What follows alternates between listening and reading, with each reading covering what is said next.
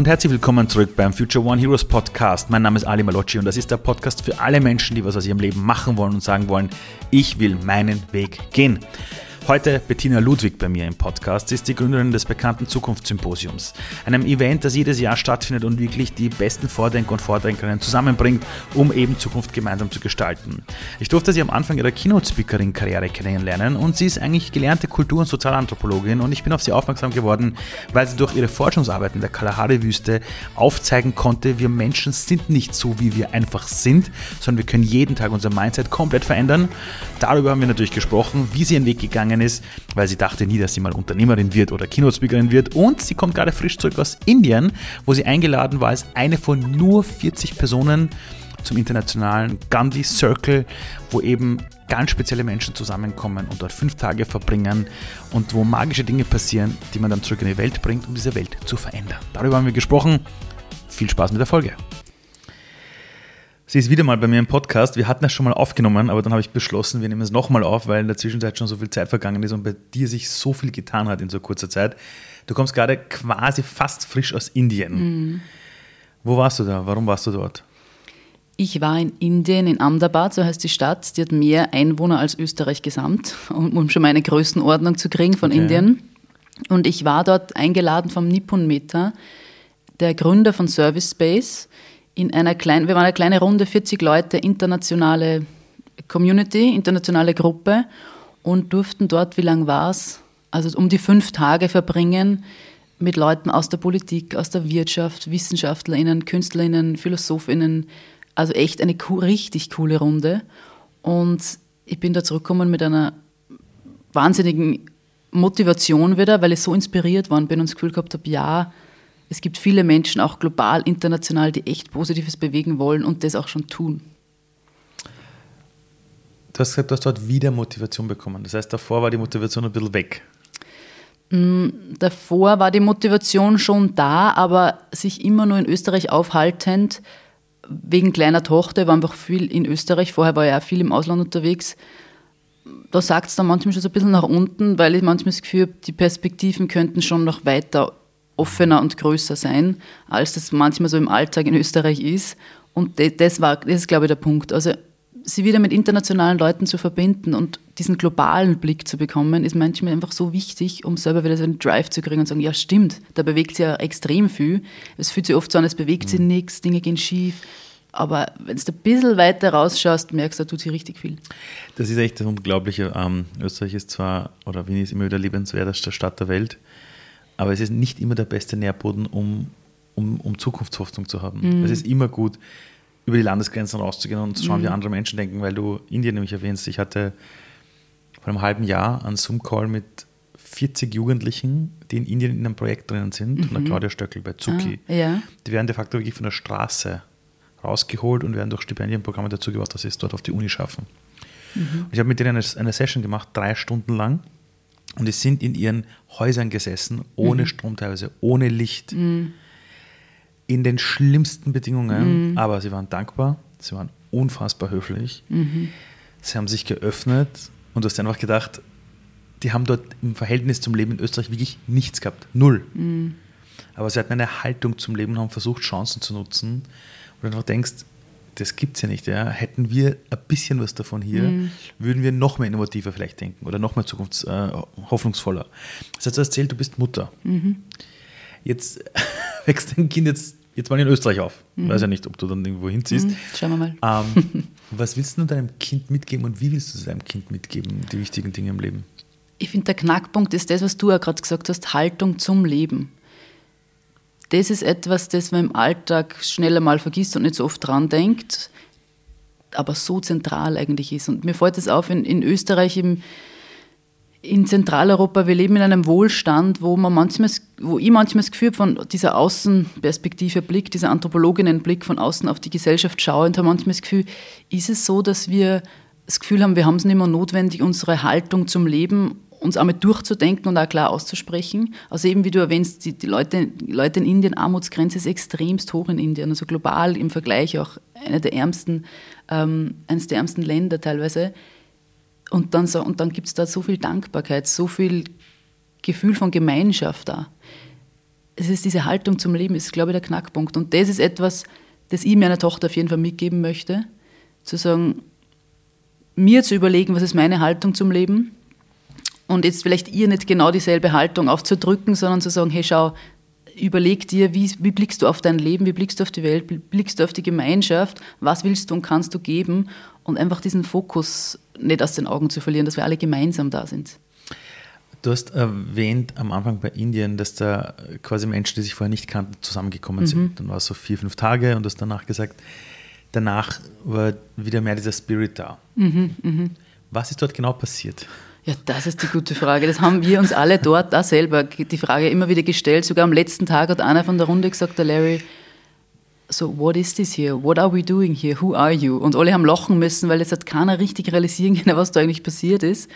Aber letztendlich war es so, dass eine Verbundenheit geschaffen worden ist, von Sekunde Null, wirklich auf Knopfdruck. Und diese Verbundenheit haben diese Menschen, die es organisiert haben, dort schaffen können, weil sie es schon 20, 25 Jahre lang machen. Also da ist eine, da ist eine Haltung zum Leben dahinter, die ist ganz stark. Und da geht's bei deren Haltung geht es um Community, um we are all one, we're all, all in this together, so in die mhm. Richtung.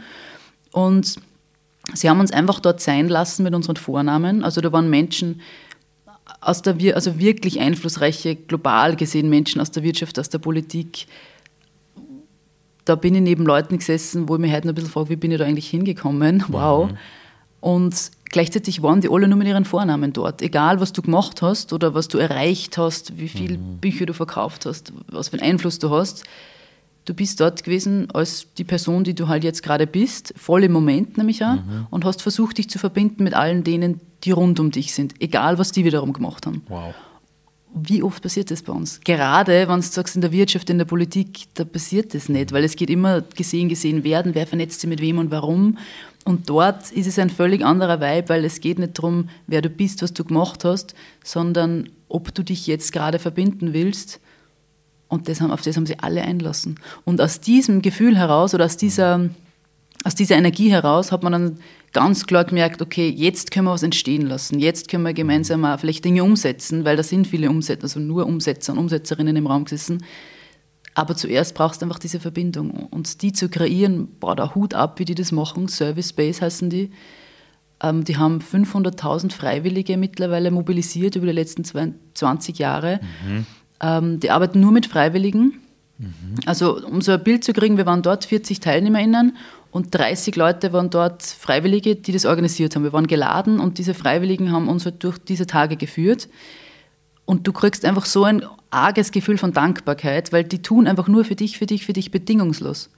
Und nachher gehst du draußen und denkst so, wow, ich will irgendwas zurückgeben, aber gar nicht unbedingt diesen Menschen, sondern der Welt. Sondern der Welt. Und das ist das Geile. Und das schaffen die dort. Und das tun sie aber seit waren das 20, so geil? Habt ihr getanzt? Habt ihr, ich weiß nicht, also, wie kann man sich das vorstellen? Ein Kreissetting. Du kannst einfach einen Kreis, wir sind irgendwie standardmäßig im Kreis gestanden oder gesessen, mhm. genauso, dass jeder jeden sieht. Mhm. Und dass jeder auf Augenhöhe ist. Es gibt keine Bühne, einer steht auf der Bühne und alle schauen zu, mhm. sondern es ist ein Kreissetting und war viel Musik, gute Stimmung, auch irgendwie Poesie und Musik wurde geteilt, mhm. dass die Leute wurden berührt. Und dann, also es, die Gespräche waren von, von krassen Business-Themen, von, von klassischen Standard-Business-Themen über äh, hin zu, wie können wir Social Media global verändern oder wo sollte man es hinlenken, bis hin zu, wie geht es mir, weil ich gestern eine Nachricht von meiner kleinen Tochter bekommen habe und sie vermisse. Also das Spektrum war so groß wow. und alle haben sich auf dieses Spektrum eingelassen. Wow. Und gab es für dich persönlich eine Erkenntnis, die du auch hier teilen kannst? Einen Aha-Moment? Hm. Oder eine Art Muster, die du bei allen mhm. vielleicht erkannt hast oder gemerkt hast, das hat es in den fünf Tagen quasi mit allen gemacht? Mhm. Mm, was es mit allen gemacht, haben, ist, gemacht hat, ist, alle haben über Liebe nachgedacht. Alle haben sich überlegt, was heißt Liebe, was bedeutet Liebe für mich, was ist Liebe. Und da sind wir teilweise am Tisch gesessen und ich bin da ganz großen Unternehmern gegenüber gesessen mit teilweise 35.000 Mitarbeitern, die gesagt haben, ah ja stimmt, warte mal, Liebe, was ist das jetzt? Wie definieren wir das? Und die wollten rationaler rangehen. Und dann ist der buddhistische Mönch daneben gesessen, der gesagt hat, Liebe ist für mich das. Und dann ist die vierfache Mutter dort gesessen, die äh, Sängerin ist und, und Storyteller und hat gesagt, Liebe ist für mich das. Und mir hat das einfach total gut gefallen und das hat mir ich für mich mitgenommen. Man kann und darf und soll über Liebe sprechen, egal ob in einem harten Business-Kontext oder zu Hause mhm. oder als Künstlerin. Liebe ist einfach so ein zentraler, Liebe ist einfach, wie soll ich sagen, so ein, nicht ein, ich gerade sagen, ein zentraler Wert. Das ist kein Wert, das ist irgendwie etwas, das uns verbindet. Und wir waren uns nicht einig, wir haben nicht eine Definition von Liebe gefunden. Und das gibt es auch nicht. Und das war das Schöne, weil das hat uns irgendwie auch am Gespräch gehalten mhm. und es hat uns verbunden, einfach nur allein darüber mhm. zu sprechen. Also wenn du Wissenschaftler oder Wissenschaftlerin dazu bringen möchtest, zu verstehen, dass in der Welt nicht alles messbar ist, frag sie mal, ob sie jemals verliebt waren hm. und frag sie, wie es dazu gekommen ist mhm. und ob sie das nochmal nachreproduzieren genau. können. Mhm. Ähm, es gibt Themen wie das Urvertrauen ins Leben, mhm. die Liebe, das sind keine menschlichen Dinge, sondern sind universelle Themen. Und deshalb kann das der Mensch auch niemals, solange er lebt, mhm. mit seinen wenigen Sinnen und seiner 3D-Ansicht der Welt mhm. auch jemals erklären, weil es ja. einfach multidimensional ist. Aber es ist ein, es ist ein Gefühl dort entstanden, oder ja, ein, eine Energie, ein Gefühl, das uns verbunden hat. Und das mhm. war halt diese Liebe, was auch immer das dann ja, für jeden auch ist. Und ich finde es cool, weil ich gerade auf dem Button steht, Love, habe ich vorher nicht gesehen. ich habe ich hab ja Future One gegründet vor ein, zwei Jahren und die Mission war, wir bringen die Liebe und die mhm. Menschlichkeit zurück in die Businesswelt. Oh wow, das wusste ich nicht. Also ja, ich kannte Future One und natürlich und so die Hintergrund, also, aber die Mission, also wenn ich die ausgesprochen aber nicht gewusst. Also auch okay. wenn ich bei, äh, bei großen Businessfirmen sitze und erkläre, was ich mache, gibt es mir so eine Folie, wo drauf steht, wir bringen die Liebe und die Menschlichkeit zurück in die Businesswelt. Auf der Website vom Zukunftssymposium, auf der neuen Website steht Optimismus und Liebe im Business. Genau, das ist aus unserer Sicht Zukunft. Genau.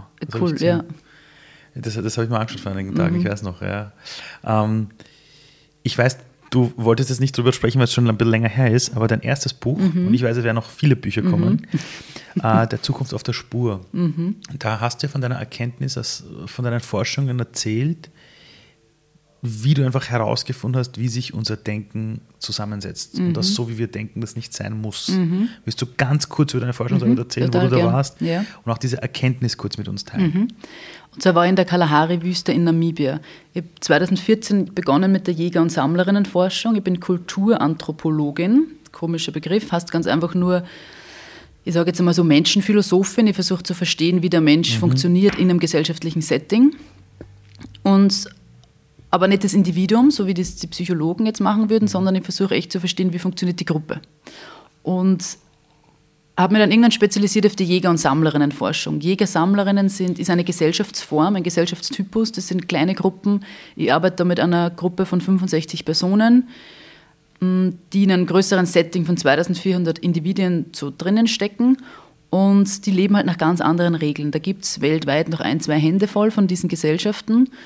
Und das schauen wir uns in der Jägersammlerforschung an. Wie leben die? Das heißt, welche, nach welchen Regeln? Welches politische System, sozialen Regeln, ähm, ökonomischen ähm, Hintergründe, was, was läuft da ab?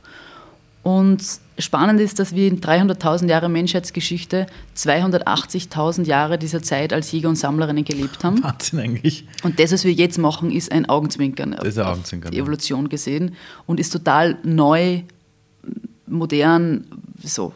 D deshalb können wir damit wahrscheinlich auch nicht so gut umgehen mit der Welt. Da gibt es noch einiges zu lernen wahrscheinlich. Ja, genau. genau. Ja. Mm, und sind natürlich heutige Jäger und Sammlerinnen anzuschauen, kann man nicht dann sagen, so, die leben so wie früher und die sind eigentlich von früher überhaupt nicht. Die leben natürlich in der heutigen Zeit, im Hier und Jetzt und so Leute wie ich und du leben halt in einem anderen Setting. Aber es ist schon spannend, sich durch dadurch, dass man diese Gesellschaften sich anschaut und mehr versteht, wie funktioniert das, kann man natürlich schon Fragen in die Vergangenheit stellen, ganz gut.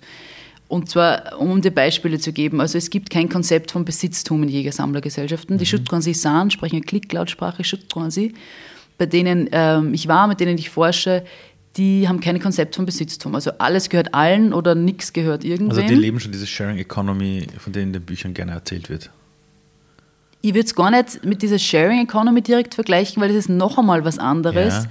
Weil es, also Sharing kommt das ist auch wieder das, unser Hintergedanke dran, dass ja eigentlich wem was gehören würde, aber teilen wir es doch alle. Ach so, so meinst du es? Nein, ich meine wirklich, es, es, gibt, es gibt keinen Besitz, der einer Person gehört, sondern es gibt alles, was es gibt, ist halt eine Art Allgemeingut. Ja, okay, das ist, ja genau, das ist es, auf jeden Fall.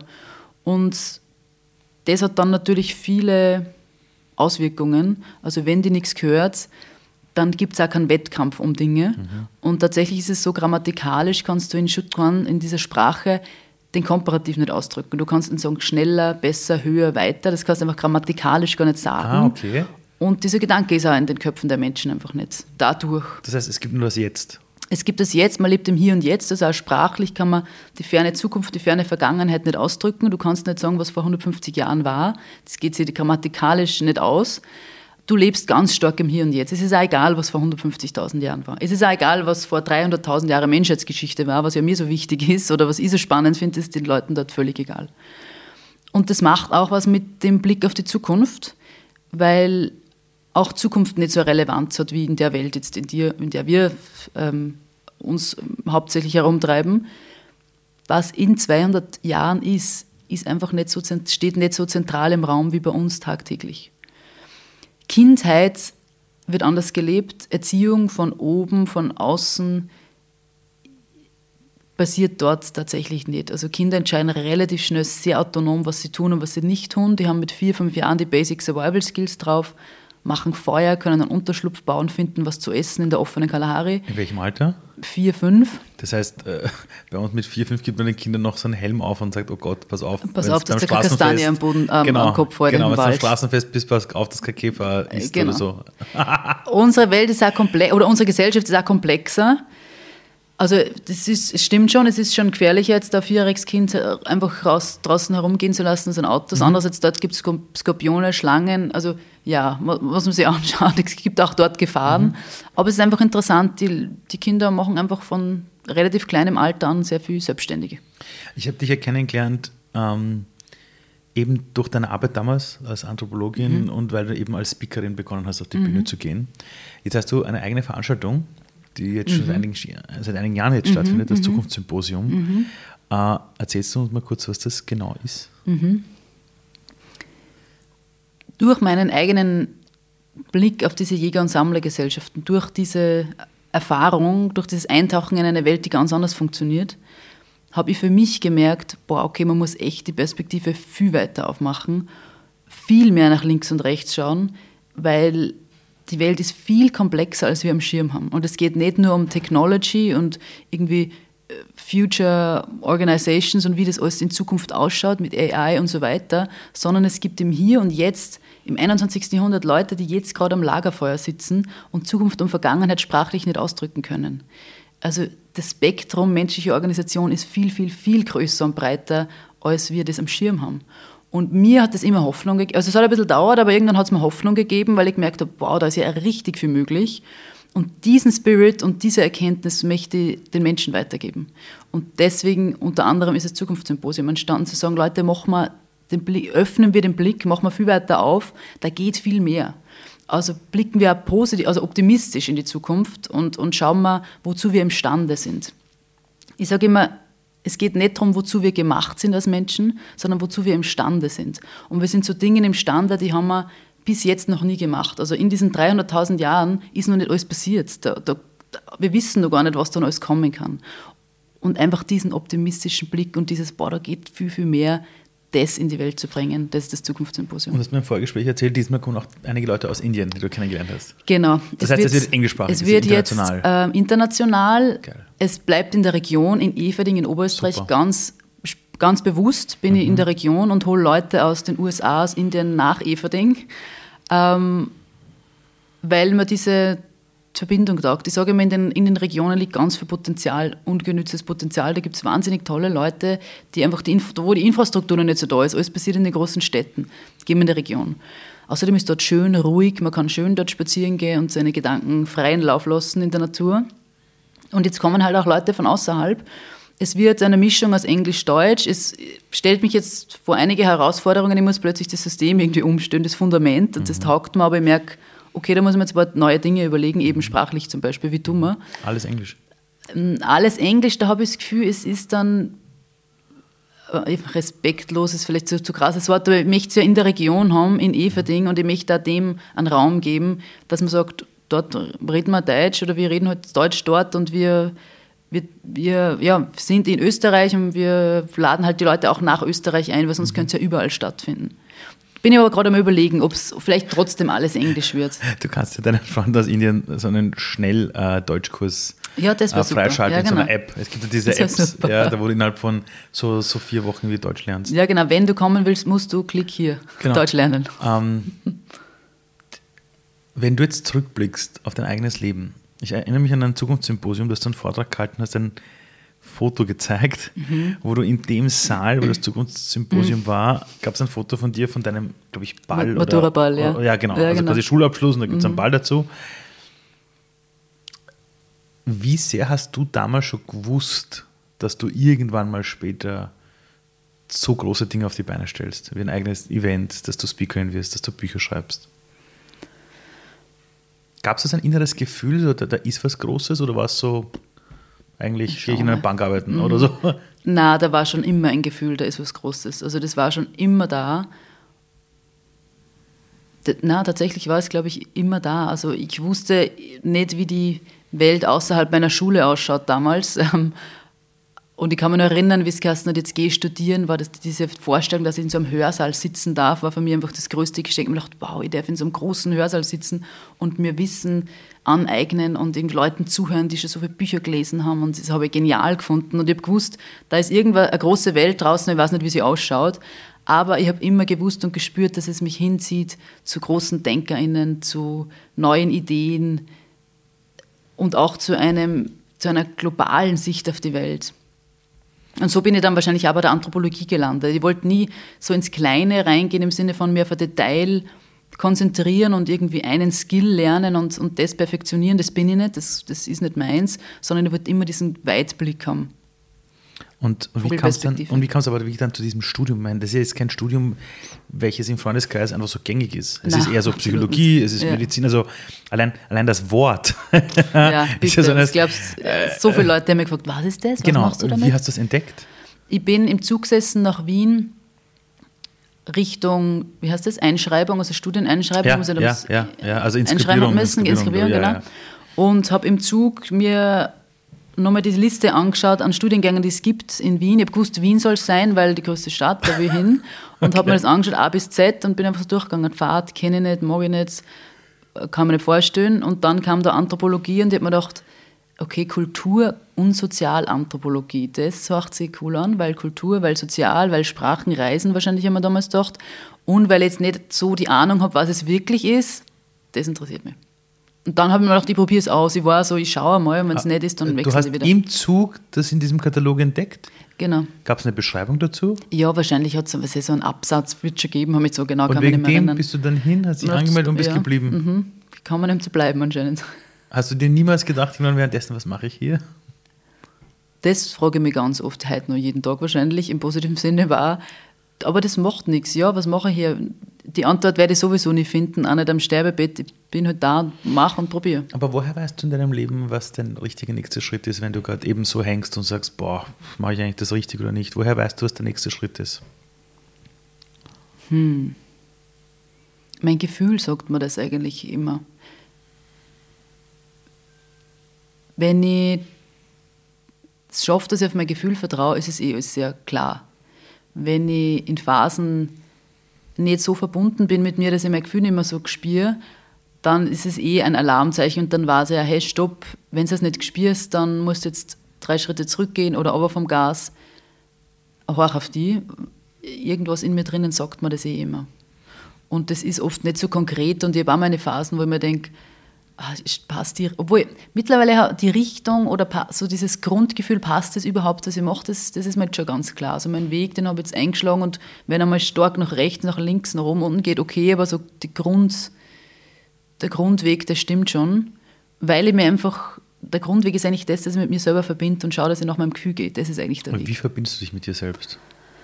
Das ist eine gute Frage. Also, weil du hast vorhin gerade gesagt, wenn du, hm. wenn du merkst, du bist nicht im Gefühl, dann gehst du ein paar Schritte zurück. Mhm. Du gehst drei Schritte zurück, du gehst runter vom Gas. Wie schaut das bei dir aus? weil du bist ja auch Mutter und, und, und du bist Speakerin, das heißt, äh, wenn du meistens arbeitest, sitzt du nicht in einem Zimmer, sondern du bist irgendwo unterwegs, in einem Zug, in einem Auto, keine Ahnung, im Flieger. Jetzt warst du gerade fünf Tage in Indien. Okay, dort bist du wahrscheinlich runtergekommen. Ah, das war angenehm. Aber normalerweise, wenn du Ja. merkst, oh, da stimmt was nicht, ich spüre mich nicht, was tust du? Ruhe, weg aus den sozialen Medien, ähm, kein Radio, also einfach keine, keine Nachrichten, kein Radio, keine sozialen Medien, im Wald spazieren gehen tatsächlich. Oder einfach, was ich witzigerweise gestern gemacht habe, nach einem Termin, wo, man, wo ich viel Gedanken im Kopf gehabt habe plötzlich und ich bin dann auch so jemand, und du kennst das, Ali, ich habe dann nach einem Termin wieder tausend Ideen und denke mir, das kann man umsetzen und das machen und vielleicht überhaupt ganz ein neues, großes Projekt und. Und da überschlage ich mich aber dann so, mit meinen Gedanken und auch mit meinen, also da kriege ich körperliche Sensations. Ich merke, da überschlage ich mich. Da, da, Genau, da, da kriegst du Herzklopfen, das ist gar nicht nur so negativ, aber auch im Sinne, da merkst du, oh, das ist jetzt zu viel, das, ich komme jetzt sowieso auf Wenn nichts du ein bisschen Lebenserfahrung hast, weißt du, das ist nicht geil, obwohl es Äh, geil genau, anfühlt. genau. Denkst du, na, Da, da passt was nicht, das gescheit. weiß Ja, man. Und gestern bin ich dann einfach am, am Heimweg vom Termin, bin ich einfach bei der U-Bahn ausgestiegen und ganz langsam plötzlich gegangen und bin einfach so, bevor ich zu Hause war, wieder zurück zu meiner Tochter, weiß ich nicht, fünfmal über den Block gegangen, ganz langsam und habe einfach mit meinem Kopf, also mit mir selbst unterhalten. Runterkommen im Sinne von Langsamkeit und Ruhe. Schauen, dass ich langsamer gehe. Sitzen geht bei mir dann gar nicht, weil da komme ich nicht weiter. Ich muss mich dann bewegen und gehen. Und nicht am Handy sein natürlich. Und schauen, was aufpoppt und mich dabei nicht verurteilen und nicht sagen, na, denk jetzt nicht über das nach, weil du sollst ja jetzt nicht nachdenken, weil, oder du sollst jetzt lieber an das denken, sondern ich lasse einfach, das ist dann wie so ein Sprudeln, so ein Sprudeln im Kopf an Gedanken und lasse die einfach zu und irgendwann merke ich so, ah, jetzt kristallisiert sich das, außer das kommt die ganze Zeit wieder. Das heißt, um das geht es anscheinend gerade. So irgendwie. Habe ich das gestern zum Beispiel gemacht. Das ist ziemlich gut. Das solltest du irgendwie so auf Social Media äh, posten, so der Fünf-Schritte-Plan. Na, wirklich, das, das, das, das ist. Das, Das Sprudeln zulassen und sich nicht verurteilen selber, dass jetzt das im Kopf einfach sprudeln und man Gedanken hat. Das ist einfach vor so. zwei Wochen habe ich auch ein Thema gehabt, war auch alles zu viel. Da habe ich einfach einen Tag freigenommen und bin nach Neuwaldeck Mhm. Ja, am Vormittag um genau, 10. Da war niemand. Da waren, Mhm. da waren Super. zwei Menschen dort mit einem Hund, sonst niemand. Ja. Ich bin dort einfach spazieren gegangen Mhm. und dann bin ich auf den Kinderspielplatz gegangen und war schaukeln. Ja, Das war super. urgut. Da gibt es ja, da gibt's ja gibt's einen coolen Kinderspielplatz. Ja, genau. Der ist super. Und, und, und wenn Kinder dort gewesen wären, hätte es komisch ausgesehen, dass ich Ja, ja. dort schaukle. Aber ich war ganz allein. Ich habe ich hab laut gesungen und auch so herumgeschrien. Das war echt cool. Ähm, Und, es hat war, was bewirkt? Ja, vor allem, so wie du gerade sagst, das Sitzen war es nicht unbedingt, aber das ganz langsam dann gehen. Mhm. Also, also wirklich dann dort, in diesem Waldstückchen dort, ganz langsam einen Fuß vor den anderen. Mhm. Ich habe mir sogar extra mal Waldviertlerschuhe gekauft für solche Spaziergänge. Mhm. Die hatte ich an, weil da spürst du auch deinen, also wirklich ganz anders den Boden, als wenn du Ja. in Turnschuhen bist. Ja. Und dann gehe ich wirklich langsam. Und wenn ich dann ab und zu das Gefühl habe, hey, die letzten 100 Meter bin ich zu schnell gegangen, gehe ich nochmal zurück. Mhm. Ja, Sag, nein, super. Ali, du musst jetzt wirklich, geh langsam. Also quasi sich selbst bändigen, Ja, den Körper ah, bändigen. ja, weil der Körper äh, trägt all die Emotionen in sich, die wir nicht gelebt haben, wenn wir sie unterdrücken. Und die müssen irgendwie raus, die müssen, die, die müssen irgendwie raus. Und den Körper zu beruhigen, die Gedanken manchmal zu beruhigen, ich nenne es immer quasi mich selber bändigen. Weil ich bin meistens viel zu schnell, weil meine Gedanken eigentlich schon 20 Schritte weiter Genau. sind. Und ja. da kommt der Körper mit den Gedanken oder mit den Emotionen, also es geht sich oft nicht aus, oder man hat dann so ein Gefühl Genau. von, man, atmet anders, man kriegt so ein bisschen Herzklopfen oder einen Druck auf der Brust. Na, du merkst das immer bei der Atmung. Also wenn deine Atmung Genau. nicht im Fluss ist, stimmt was nicht. oder man spürt es im Hals, oder das ist irgendwie so, Ja.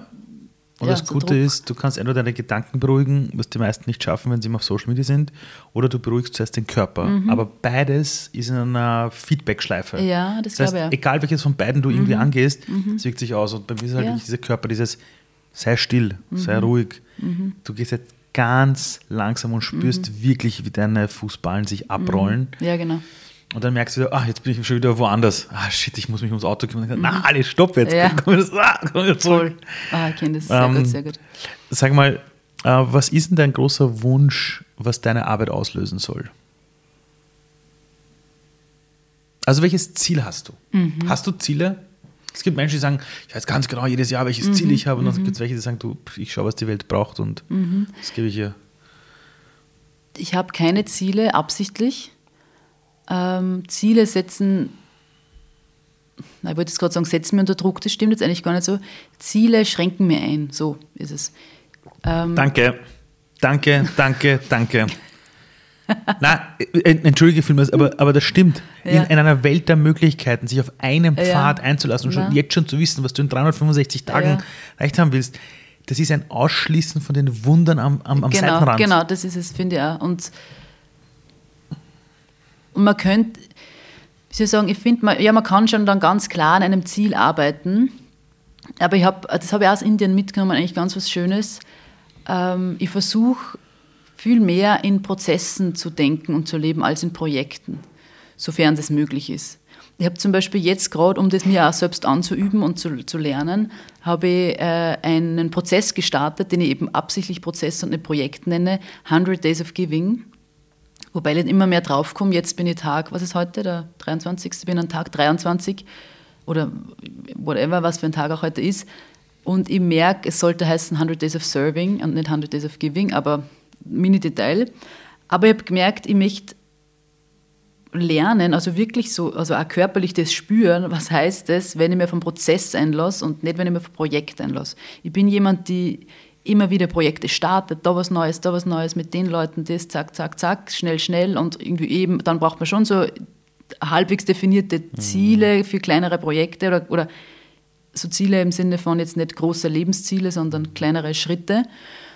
Und da merke ich einfach, das schränkt mir ein, weil ich muss ja frei walten können und entscheiden können, wie geht es jetzt weiter, weil am Weg komme ich dann drauf, ach so, es soll ja nicht in die Richtung, sondern die andere gehen. Und es fühlt sich anders an. Das ist halt der Knackpunkt für mich. Ein Prozess fühlt sich nicht nach Druck an, so ich muss das und das schaffen und es muss sich da und dahin biegen und ich muss Leute mobilisieren, damit sich das, was ich mir vorstelle, bewahrheitet, sondern ich gehe einen Prozess ein und sage, ich öffne mich einer, einem den, den, nächsten Bewegungen im Leben. Ich öffne mit dem mhm. und schaue, wer mitgeht und wer nicht mitgeht, geht nicht mit und so. Mhm. Weg von diesem krampfhaften, ich muss jetzt das und das umsetzen. Ein Projekt hat ein Ergebnis und ist geschlossen. Und was du beschreibst, ist halt ergebnisoffener Zugang. Genau. Das, das, ist, das, das ist der Unterschied zwischen äh, ich spiele ein Spiel oder ich bin playful. Mhm. Wenn du ein Spiel spielst, das Regeln, hat 90 Minuten, Fußball, mhm. wer mehr Tore schießt, hat gewonnen. Ja und du sprichst über das Play, über das Spiel an mhm, sich. Genau. Du sitzt stundenlang mit Bauklötzen ja. Und es kann fünf Minuten dauern, es kann eine Stunde dauern und ja. wenn du das Haus baut hast, machst du es wieder kaputt und machst mhm. weiter. Ja, genau. Und das ist der riesen Unterschied, wie man mit Komplexität in der Welt umgeht. Ja. In einer nicht komplexen Welt kannst du das vordefinierte Spiel spielen, das, das Game. Stimmt. Ja, ja, ja. In einer Welt der Komplexität und Zukunftsgestaltung musst du ergebnisoffen gehen. Und ich finde, es macht einfach auch wirklich selber was mit einem selbst, also mit mir ganz individuell, mit meinem Körper, mit meinen Emotionen, meinen Gedanken, macht das einfach total was. Wenn ich jetzt... Wirst du gelassener? Ich bin viel gelassener dadurch und Aber viel wie würdest du ein Buch leichter. aber wenn du jetzt ein Buch schreiben müsstest? Ja, und da gibt es eine Deadline. Das war ja schwierig.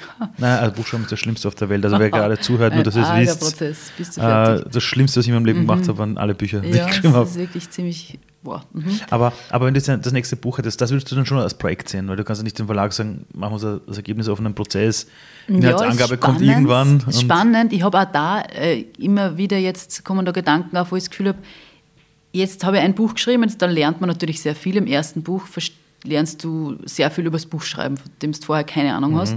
Und mit diesen Learnings habe ich jetzt das Gefühl, das nächste Buch, das wird kein,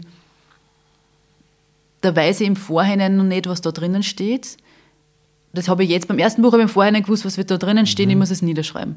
Im nächsten Buch wird es so sein, ich stelle mir eine Frage und ich versuche diese Frage mit diesem Buch zu beantworten und starte den Prozess. Starte die Suche und starte den Prozess und schreibe das nieder und schreibe den Prozess Super. mit und die Leute können dann den Prozess nachlesen. Super. Wie es war und die weiß nicht, was rauskommt. Und wenn am Schluss rauskommt, so, jetzt bin ich draufgekommen, den Prozess oder, oder diese Frage hätte es nicht gebraucht, das hätte eigentlich die gebraucht, dann ist es halt das. Wenn ich dir empfehlen kann, ist der Ulrich Schnabel, der war mhm. vor kurzem im Podcast. Das ist ein Journalist bei der Zeit und auch Autor. Mhm. Und der hat mehrere Bücher geschrieben. Der ist eigentlich Physiker, mhm. aber schreibt über Themen, die man als Mensch eigentlich nicht beschreiben kann. Das heißt, er mhm. schreibt über Zuversicht. Ah. Das letzte Buch heißt Zusammen. Ach bitte, ja, das sind meine Themen. Super. Ja, total. Mhm, ja. Mhm, und dann mhm. habe ich in meinem Podcast gehabt, weil der hat einmal in einem Buch auch über mich geschrieben gehabt und yeah. hat was Urschönes geschrieben, hat ihm gesagt, der Botschafter der Jugendträume. Und, mhm. und das war so, hä? der weiß mehr über mich als ich über ihn. Mhm. So. Und so waren wir dann in Kontakt und der war dann da Und der hat dann auch gesagt, als er das Buch, das letzte geschrieben hat, namens Zusammen, das ist eben jetzt vor kurzem erschienen, mhm. hat er sich auch auf die Suche begeben und irgendwann in der Mitte von diesem Buch hat er so eine Blockade und hat irgendwie gedacht, jetzt hat er so viele verschiedene Sachen, mhm. aber was ist der rote Faden? Ja. Und dann wollten sie eigentlich auf Urlaub fahren zu Freunden, glaube ich, in die Schweiz, hat er erzählt und er, hat, und er wollte schon sagen, er kommt nicht mit, ja. seine Frau ist mit den Kindern. Und dann hat ja. er sich gedacht, egal, ich fahre mit. Mhm. Dann sitzt er dort ähm, so mit Freunden und dann fragen die ihn irgendwann so in einer Runde, sag mal, um was geht es in einem Buch? Oh, die große, schwierige Frage. Und während er das beginnt zu erklären, mhm. hat er plötzlich den roten Faden in der Hand gehabt. Ah, super. Und er ist aber auch auf die Suche danach gegangen, wie dieses zusammen gelingt, weil es mhm. gibt ja hunderttausend Möglichkeiten. Mhm. Und hatte das alles irgendwie und kam auch nicht weiter und war eben auf dieser Suche und erst die mhm. Reflexion mit dem Außen, ja. mit dem jemand, der mit dem Buch nichts zu tun hatte, genau. in ein Gespräch hineingebracht hat, mhm. konnte er plötzlich sich selber seine Gedanken reflektieren. Das heißt, ich glaube, ein Buch zu schreiben und auf die Suche zu gehen nach der Antwort, anstatt die Antwort vorher schon zu haben, ist eigentlich ein sehr spannender Zugang. Plus zusätzlich, glaube ich, von Anfang an die ganz klar bewusst zu sein, dieses Buch ist dann eine Antwort auf diese Frage und es ist halt deine individuelle Antwort. Ja, ich merke ganz stark, dass, dass Leute ganz oft versuchen, die eine Antwort auf Dinge zu finden. Mhm. Und das wird nicht funktionieren. Es gibt auf ganz viele Dinge nicht die eine Antwort. Und mhm. einfach zu sagen, das ist mein Beitrag zu dem und dem Thema und that's it. Und das ist auch okay und es muss irgendwie nicht, das muss nicht allumfassend sein und die Welt jetzt erklären. Das mhm. muss nicht die Antwort sein auf die Welt. Das hält so viele Leute zurück, merke ich. Und da habe ich für mich gelernt, von dem lasse ich mich nicht, nicht mehr zurückhalten. Das einfach der eigene Beitrag ist der Beitrag und fertig, that's it. Und es gibt Leute, die interessiert es und die lesen es und denen gibt es irgendwas und andere und das ist auch voll gut. Wir brauchen viele Leute, die Bücher schreiben. Wir brauchen Menschen, die Bücher schreiben, weil dann würden sie auch wissen, wie anstrengend das ist. ähm, ich glaube, manchmal, wenn ich mit Menschen rede, die schon ein bisschen älter sind und die manchmal so in der Pension das Gefühl haben, jetzt ist irgendwie vorbei. Mhm wenn man die inspiriert oder sag mal so, die wieder daran erinnert, was sie alles eigentlich schon gelernt haben, mhm. dass diese Erfahrungen hundertprozentig für jemand anderen, der gerade selber in einer Krise oder in irgendeiner Transformation ja. steckt, genau die Antwort sein kann. Wenn man diese Menschen daran erinnert, dann merkst du, dass manchmal so die Augen leuchten und dann auch noch sagst, du solltest ein Buch schreiben mhm. und schreibst nur für dich. Ist egal, wer es liest, ja. auch wenn es nur einer liest. Du merkst, das macht was mit den Menschen, weil mhm. sie sich nie die Erlaubnis gegeben haben, ihre Gedanken mal zu Papier zu bringen für die mhm. Welt. Also das ist dieses ins Licht treten. Ich traue mich, zu meinen Erfahrungen zu stehen. Mhm. Ja, mhm. Ich traue mich, meine Sichtweise darzustellen, ja. auch, wenn's, auch wenn ich die Wahrheit für die Gemeinschaft nicht gepachtet habe. Ja. Das ist ein Riesenthema für die ja. Menschen. Ja. Ich glaube doch, dass Menschen in der heutigen Welt immer mehr Angst haben, ihre Meinung zu sagen, weil ja jeder auf Social Media dich sofort, sofort irgendwie fertig machen könnte oder auch fertig macht, teilweise. Ähm, wie, du hast erzählt, dass ihr in Indien darüber gesprochen habt, in einer der Runden, wie man am besten mit Social Media umgeht oder wie man das irgendwie hinbekommt, mhm. dass man das mhm. doch gut nutzt. Und da waren mhm. ja doch einige sehr kluge Köpfe dort. Ja. Welche Antwort ist rausgekommen? Den Strom abziehen dort bei Facebook? Mhm. Weil das wäre meine Lösung. Jetzt geht es wie man und dreht den, den Strom ab. Es ist vielleicht nicht nur aus Indien rausgekommen, aber es ist auch mein, mein Zugang dazu, meine Gedanken dazu. Social Media zu nutzen als Tool ist aus meiner Sicht super. Wir können, wir haben da plötzlich eine Reichweite, Möglichkeit, die hatten wir vorher nie in der Menschheitsgeschichte. Das ist gut. Die Welt ist in, der Transformation. Wir brauchen, wir müssen uns jetzt austauschen. Wir brauchen viele Meinungen, viele Sichtweisen. Das ist super. Ähm, sich von Social Media, also in die andere Richtung, sich von Social Media nutzen zu lassen, ist nicht gut. Es fühlt sich auch nicht gut an. Das kennen wir alle. Das ist einfach nicht angenehm. Mm, es braucht tatsächlich sehr viel Selbstregulation, glaube ich. Selbstreflexion, Selbstregulation im Moment noch Social Media. Selbstregulation meinst du der Mensch als Individuum? Der Mensch als Individuum Emotionsregulierung muss, genau, macht zum Beispiel. Der, der, muss verstehen, was macht Social Media mit mir, ganz individuell. Mhm. Ich, ich, merke manchmal, wenn ich zu viel auf Social Media bin, wenn ich, wenn ich selber Social Media nutze, im Sinne von einfach, also nutze im Sinne von Scroll und irgendwas lese, was teilweise ich gar nicht brauche und will, dass man, dass ich richtig körperliche Sensations kriegt, dass es nicht gut ist für mich. Ich merke so, boah, das ist eigentlich echt überhaupt nicht gut. Und das zu merken, ich setze mich auch damit auseinander und versuche da wieder dieses mit mir verbinden und zu mhm. spüren, wo fühle ich das und was ist das genau. Und das macht jetzt, glaube ich, jetzt nicht jeder. und das finde ich dann schon ein bisschen gefährlich, weil das bräuchte es, glaube ich. Social Media hat eine Sogwirkung. Wir wissen alle aus Studien, das kann süchtig machen, mhm. das ist dazu designt, dass es uns reinzieht. Mhm. Ähm, es ist schon, schon eine gefährliche Seite auf jeden Fall. Und dort in Indien ist darum gegangen, wurde besprochen, wie können wir mm, es schaffen, herauszufinden, was der Mensch wirklich braucht, damit er zum Beispiel glücklicher ist, optimistischer ist, vertrauensvoller ist, mehr ein Gefühl von Gemeinschaft, von Belonging bekommt. Wie können wir das schaffen, das herauszufinden, was braucht es dafür und ihm das auf Social Media zu geben? Den Menschen. Mhm. Weißt du, was ich meine? Ja, das, das war mal eine, so ein Gedanke und so eine Diskussion zum Beispiel. Das vorhin erwähnt, ähm, sich ab und zu fernzuhalten von Social Media ist sinnvoll, mhm. wenn du merkst, dass der Körper reagiert. Mhm. Jetzt ähm, bist du Speakerin. Mhm. Ja, und Speaker werden ja gebucht, weil Bühne bringt Bühne mhm. oder man sieht dich auf Social Media. Mhm.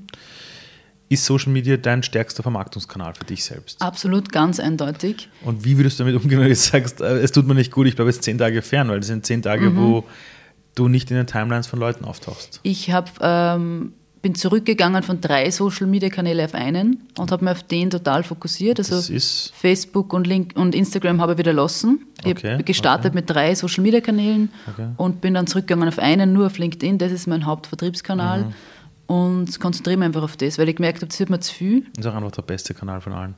Und für diesen. Aber, aber zu viel, wie meinst du das? Weil, weil du könntest das auf, was auf LinkedIn posten, einfach Copy-Paste auf Facebook oder Instagram haben. Ähm, da habe ich dann das Gefühl, das bringt mir persönlich nicht so viel. Aber mir geht es bei Social Media trotzdem nur um darum, mich mit den Leuten zu verbinden und dann mhm. echt in Austausch zu gehen. Mhm. Und das geht sich einfach zeitlich nicht aus. Also das schaffe ich nicht, dass ich dann immer zurückschreibe und, und schaue, wie geht, wer ist das überhaupt mhm. und nachschauen, wirklich in Kontakt geht. Also die Zeit habe ich einfach nicht. Da geht es nicht aus. Ja, ich hatte, ich, ich, ich, das, ich muss leider zugeben, ich habe das, also ich liebe es mit Menschen in Beziehung zu gehen, im mhm. One-to-One. -One. Ich liebe ja, es. Ja. ja. Also wenn ich bei einer Keynote bin, rede ich am liebsten mit den Tontechnikern und genau. Technikern genauso ja, fort. Und auf LinkedIn ist manchmal so, wie soll ich sagen, das hört sich jetzt saudeppert an, ja. Aber wenn du dann einen Post machst und du hast allein schon zehn Kommentare, ich weiß nicht, wer die Zeit hat, auf die zehn Kommentare zu antworten, ja. weil, weil du schreibst dir einen Gedanken an die Welt. Mhm, mhm. Und dann weiß ich nicht, du, du fährst im Zug, du hast das ja, Kind, du holst das Kind um den Kinderwagen, dann schreiben die Leute, ja, ist schon unhöflich, dass du nicht antwortest. Und du denkst ja, äh, Alter, meine Tochter ist gerade krank und ich habe sie im Arm so, ja. so soll ich jetzt ein Foto posten von meiner Tochter, die krank ist oder wie? Und das ist schon etwas, wo ich muss zugeben, wahrscheinlich fällt es mir auf den Kopf, ich habe damit aufgehört. Also, mhm. also wenn ich in meinem Team nicht äh, die liebe Heike hätte, die ab und an reinschaut und mhm. bei den Direct Messages sagt, ah, der Ali ist unterwegs, mhm. bitte schreibst du eine Mail an seinen Assistent. Mhm. Na, keine Chance. Ja, also, also ich schaffe es nicht mit den ganzen Kommentaren, muss ich zugeben. Die Verbindungen, die du dann wirklich eingehen willst im One-on-One, die sie ergeben würden aus LinkedIn, die kommen eh zu dir. Na, die melden sich sowieso so lange, bis sie einen Termin Punkt. bei mir haben. Genau, äh, ja, Punkt, ja, das hast du recht. Also die, die wirklich...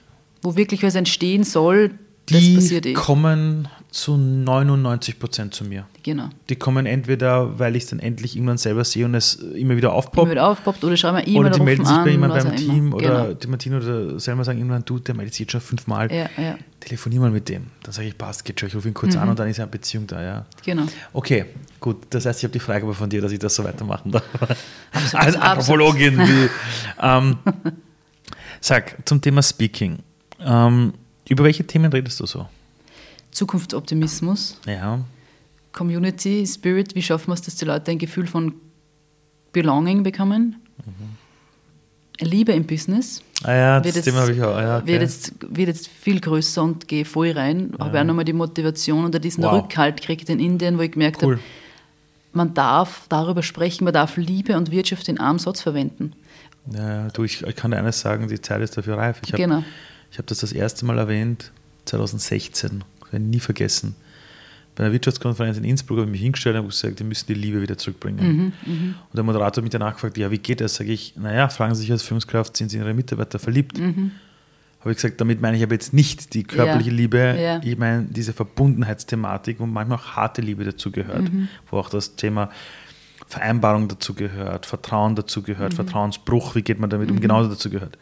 Und da wurde ich noch ein bisschen so, ah, nett. Lieb. Wenn ich das heute erzähle, wenn ich das heute irgendwo erzähle, und da steht groß das Wort Liebe drauf, dann merkst du, dass die Leute so sagen, also keiner lacht mehr drüber. Ja. Absolut nicht. Mhm, mh. Also wenn du jetzt über Liebe sprichst, Menschlichkeit redest, Gefühl redest, Emotion, Emotion. Resonanz, mhm, mh. solche Worte, wo man früher gesagt hat, was bist denn du für ein Alien, mhm. das nehmen das mittlerweile also ich sage jetzt nicht, dass es jeder Dachsler oder Dachslerfahrerin oder so schon die Hand äh, in den. Mund nimmt, obwohl die auch, Die weil, weil die verstehen es am besten. Die haben viel Verbindung aber, mit den Menschen. aber wir haben gerade eine Welt, wo die Sprache sich verändern darf, ja. so sehr sie aggressiver wird in den sozialen Medien, umso, umso genauso sie wieder werden, mehr, oder? also je aggressiver die Sprache in der Gesellschaft wird, umso größer wird auch der Raum für die verbindende Sprache. Mhm, Es geht beides Hand in Hand. Wir haben jetzt gerade ein Zeitfenster der großen kollektiven Aggression manchmal unter den Menschen, Mhm. aber das ist genau diese Öffnung, die du brauchst, Mhm. damit auch die Liebe wieder reinpasst. Ja, ich, ich kann das total unterschreiben und ich merke es zum Beispiel beim Thema Optimismus, bei diesem Schlagwort, wenn ich mich auf die Bühne stelle und sage, ich bin Optimistin und dann wart zwei Minuten und einfach nichts mehr sage, dann passiert also dann entsteht eine Stimmung im Raum und es ist mir jetzt schon so oft passiert, dass Leute im Nachhinein zu mir herkommen und sagen, vielen Dank, dass du das ausgesprochen hast, du bist optimistisch und dass man optimistisch auf die Welt blicken darf. Oder ich sage auch so Sätze wie, die Welt ist ein schöner Ort und lass es wirken. Und dann kommen die Leute und sagen, "Ma, danke, dass du es aussprichst. Ich traue mir es nicht aussprechen, kommt immer wieder, weil ich habe das Gefühl, das darf man nicht sagen, es passieren so viele schlechte Dinge auf der Welt, man darf ja nicht optimistisch sein und die Welt als schöner Ort sehen. Und das ist für mich immer wieder so eine Bestätigung, wow, wir brauchen viele Leute, die sich auf die Bühne stellen und sagen, die Welt ist ein schöner Ort, weil sie ist es. Und äh, schlimme Dinge passieren und das sage ich überhaupt nicht. Es geht nicht darum, irgendwas auszublenden und es geht auch nicht darum, naiv zu sein oder weltfremd, sondern es geht darum zu sagen, die Welt ist ein schöner Ort, weil das ist es und Punkt aus. Und das merke ich zum Beispiel viel. Wenn du jetzt das, wenn man das jetzt vor Corona noch so gemacht hat, also mal ganz nett, da steht wer hin und sagt, die Welt ist ein schöner Ort, lieb. So. Und jetzt holen mich Führungskräfte von großen Unternehmen auf die Bühnen und sagen, bitte sprechen Sie über diese Dinge mit unseren MitarbeiterInnen. Es ist wirklich ein Transformationsprozess im Gange. Ich habe mal ein Interview gehört, das ist ein paar Monate her, da hat der Chris Martin von Coldplay ein Interview gegeben. Mhm. Du bist großer Fa- Coldplay-Fan. äh, Ich habe sie bis vor einem Jahr nicht mal gekannt. Ach so. Ja, hat mein Ach Leben so. verändert. Also ihnen, also auf Future One Heroes, Ja. diese Ausbildung, die ich gebaut habe, Ja. Wo du innerhalb von drei Monaten wirklich durch die Decke gehst danach, heißt Future One Heroes, Mhm. weil ich ziemlich lost war und nicht wusste, wie ich das Ding nennen soll. Aha. Und ich war kurz davor, alles abzublasen bei diesem Projekt. Alles. Ah. Ich hatte einen, einen, einen so Befund, einen Knoten im Hals. Mhm. Und das ist das Ende meines Lebens. Und dachte, Alter, was mache ich hier aus, hin und her. Okay. Da bin ich nach Glasgow zum Konzert von Coldplay, weil ich mir die Bühnenshow anschauen wollte. Und bin allein hin. Und habe mich zum ersten Mal mit denen auseinandergesetzt und bin so weggekippt. Und dann gab es irgendeinen Song, wo sie über Heroes singen. Und ich stand vor diesem Stadion, hatte Tränen in den Augen und sag, das Ding heißt Das Future. One Heroes. Wow, cool. Und seitdem habe ich alles verschlungen. Und du hast heute einen Pullover davon an, das möchte ich jetzt nur kurz wieder, das Äh, sieht uns ja nicht. Das super Love und Future One Heroes steht drauf. Ja, genau. Hallo. Also, und, und das Love äh, ist von Coldplay. Ja, Wirklich? ja, ja, ist wirklich von Coldplay. Aber das Ding ist, auf was ich zu äh, sagen, äh, quasi kommen wollte, ist, ich habe mich gefragt, wie die, wie die so, einen, so ein Stadion dort füllen. Mhm. Weil das ist ein Stadion, 50.000 Leute in Glasgow, quer durch die Bank, wirklich bunt gemischt und Mhm. alle sind sich in den Armen gelegen. Und er hat am Ende vom Konzert hat er ganz laut gesagt, you should believe in love. Believe Oh, wow. in love. Schau, da haben wir es wieder. Alle haben Gänsehaut Wow. gehabt. Und danach habe ich ein Interview mit ihm gehört, wo er gesagt hat, ja, es passieren auf der Welt wirklich schlimme Dinge. Hat er gesagt, es passieren richtig schlimme Dinge. Ja, das, er weiß das auch. Aber es passieren auch verdammt viele gute Dinge. Genau. Und das sollten wir uns vor Augen führen. Und das hat mich unfassbar berührt. Und ich glaube, das ist die Hauptmission von uns Speakern in der heutigen Welt. Also natürlich kann man jetzt großartig reden über Unternehmertum, wie du dein Ding machst und das ist der Weg zur Skalierung von Business. Ja, eh, eh, eh. Aber glaub mir, ähm, kein Mensch wird kurz vor, bevor er das Zeitliche segnet, sich hinsetzen und sagen, ich habe das Unternehmen sechsfach skaliert, ich Ja. habe fünf Businesses aufgebaut. Genau. Nein, habe ich Menschen berührt, werden, Bin ich in werden Verbindung gegangen mit anderen. ja, und welche getraut. Mhm. Geschichten wird man sich über mich erzählen? Das ist es, auf was es ankommt. Und ich weiß noch, wie ich dich kennengelernt habe, habe mir gedacht, ich weiß nicht warum, aber du wirst alle noch überraschen. Dann ging es Cool. Mhm. los, so Zukunftssymposium. Ich habe gedacht, ah, okay, mitten in Corona haben wir, oh, nicht schlecht. Kam ein Buch, dann auf die Bühne. Dann habe ich dich das erste Mal auf der Bühne gesehen, dann habe ich dich kurze Zeit später gesehen, dann waren wir mal in Vorarlberg gemeinsam. Ja, das war super. Und da wäre, glaube ich, zuerst ich dran gewesen, danach du. Genau. Irgendwie so, weil irgendwie. Technische Schwierigkeiten. Ich weiß nicht, was es gab. hat Ja. geändert. Da gab es technische Probleme und dann wurden wir beide geswitcht. Du warst zuerst dran und ich stand nur hinten und habe zu allen gesagt: bist du deppert, bist du deppert. Es freut Das mich voll, weil gut. ich bin das am Anfang auf, von diesem Weg, aber es freut mich, dass du das Du, sagst. wir sind immer am Anfang. ja, das stimmt. Das Ich ist, everything is a first draft. Life is a first draft, habe ich letztens gehört. Du, ich muss da, ich erzähle jetzt etwas, das weiß fast keiner. Ich hatte letztes Jahr 144 Auftritte. Ich hatte kurz vor Corona 167 Auftritte und während Corona war es gar nicht so schlecht dafür, dass das Business abgesagt war. also richtig ja, viel. Viel online auch, gell? Und jetzt plötzlich ist der Fall, wo viele sagen, ah, der war bei uns schon auf der Bühne, der war schon da schon. So, jetzt hockst du plötzlich da, denkst du, What next? what next? Where to go? Und ich hatte letztes Jahr ein paar englische Keynotes, die ja wirklich gut funktioniert haben, die mir auch so Spaß gemacht haben. Und ich merke gerade, ich fliege jetzt demnächst nach New York wegen einem möglichen großen Projekt. Dann bin ich mit der UNICEF jetzt in Malawi, in einem Kinderdorf. Und ich sitze zum ersten Mal in meinem Leben wieder da nach vielen Jahren und denke mir, was kommt jetzt? Das heißt, du bist immer am Anfang. Ja. Du lernst das Rennen ab und zu für deine, quasi, hört sich jetzt ganz blöd an, nicht falsch verstehen, für die Gewichtsklasse, in der du bist. Ja, ich weiß, was also, du meinst. wenn du ein Ja, erstes Buch verstehe. schreibst, Ja, genau. bist du in der Gewichtsklasse erstes Buch. Genau. Schreibst du ein zweites Buch, bist du in der Gewichtsklasse zweites Buch. bin ich voll bei dir. Und das ist jedes Mal eine neue Journey. Und Mhm. immer wenn du denkst, jetzt hast du das irgendwie gecheckt, ja, du bist am Markt gut Und denkst du so, ja. Mhm. jetzt, geht, jetzt wirst du wieder zur Raupe, Mhm. Die es aushalten muss, diesen scheiß Kokon da reinzuschlüpfen, damit Mhm. halt irgendwann der Schmetterling kommt. Ja, ja. Und das musst du halt aushalten. Das, das ist immer wieder beim Thema, sich selber bändigen, Ego langsamer auch. werden. Das ist nur eine Ego-Geschichte. Ego, Bei jedem, der mit sowas, glaube ich, ein Problem hat, Mhm. beim Neu anzufangen, glaube ich, ist es Ego, aber auch eine Verletzungsgeschichte, weil du dir denkst, es ist, ist ein bisschen so wie, wenn du ein zweites Kind bekommst. Jeder hat mir oft erzählt, du hast ein Kind und denkst, jetzt habe ich es verstanden. Das zweite Kind, du merkst so, ich habe nichts verstanden. Mhm. Und beim dritten Kind sagen, sagen alle, gut, aber jetzt können wir es. Das ist wieder ganz anders. Und du erlebst eine kleine Mini-Enttäuschung.